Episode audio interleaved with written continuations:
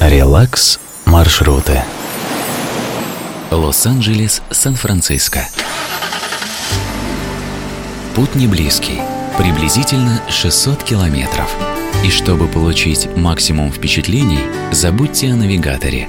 Он упорно будет предлагать вам трассу Interstate 5 или US 101.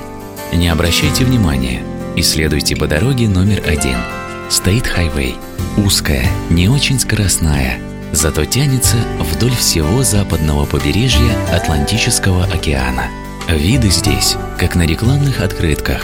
Красочные поля и луга, холмы и горы. И, конечно, бухты с маяками.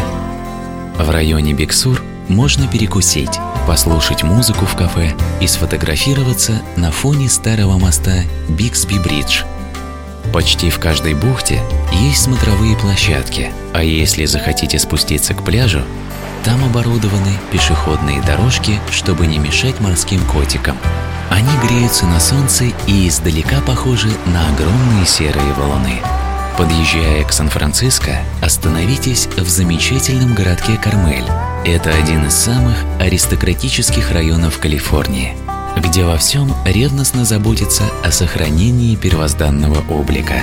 Нет светофоров и неоновых огней – а в 80-е местным градоначальником был звезда вестернов, режиссер Клинт Иствуд. Релакс маршруты.